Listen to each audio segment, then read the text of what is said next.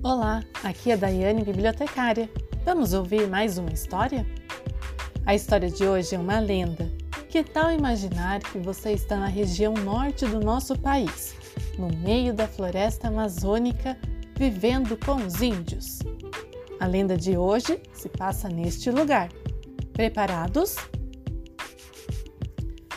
Hoje teremos a leitura da lenda O Uirapuru, presente no livro Viagem pelo Brasil em 52 histórias, escrito por Silvana Salerno e publicado pela editora Companhia das Letrinhas.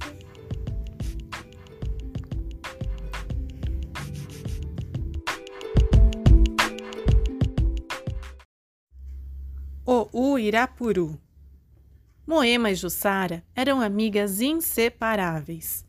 Se Jussara resolvia tomar banho no rio, Moema ia junto. E era assim em todas as coisas. Numa festa na aldeia, as duas ficaram impressionadas com o novo chefe, Peri.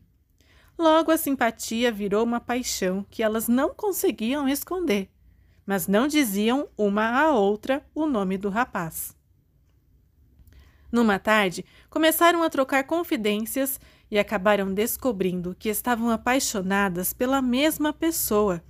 Depois da surpresa, decidiram superar o medo e o ciúme e chegaram à conclusão de que ele deveria escolher uma das duas.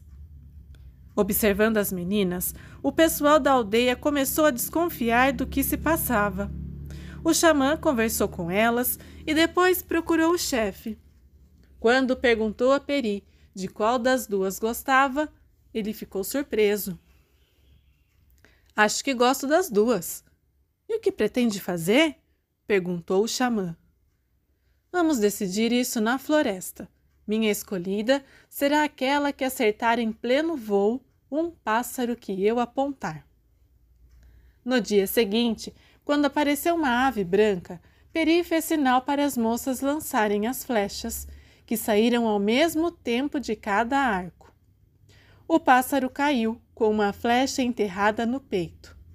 As setas haviam sido marcadas para ajudar na identificação. Quando a flecha foi retirada, surgiu a vencedora. Peri e Jussara se casaram e Moema se sentiu desamparada. Não tinha mais nem a amiga, nem seu amor. Muito infeliz, afastou-se da aldeia para chorar. Tupã ficou com pena e procurou ajudá-la.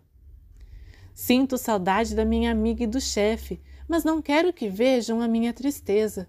Se me transformasse num pássaro, eu poderia ver os dois sem que eles soubessem quem sou. Tupã transformou-a num pássaro comum, que não chamava a atenção. Mas quando ela presenciou a felicidade do casal, ficou muito enciumada e decidiu se afastar da aldeia voou para o norte e escolheu a floresta amazônica como morada. Para alegrá-la, Tupã deu-lhe um canto maravilhoso. A partir de agora, você será o Uirapuru. A beleza do seu canto vai espantar a tristeza.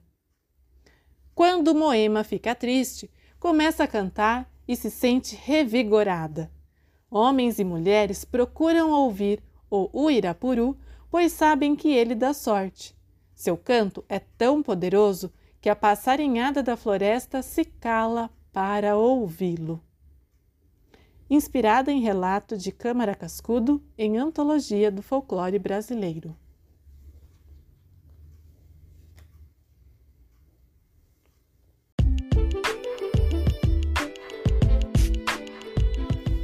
Esta foi a lenda O Uirapuru escrito por Silvana Salerno, presente no livro Viagem pelo Brasil e 52 Histórias, publicado pela editora Companhia das Letrinhas.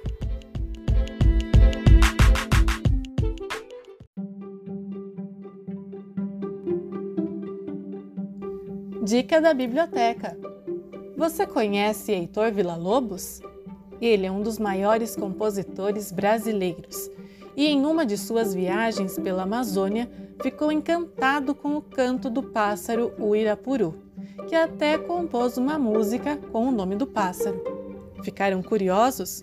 procurem pela música e se encantem com uma orquestra. Até mais!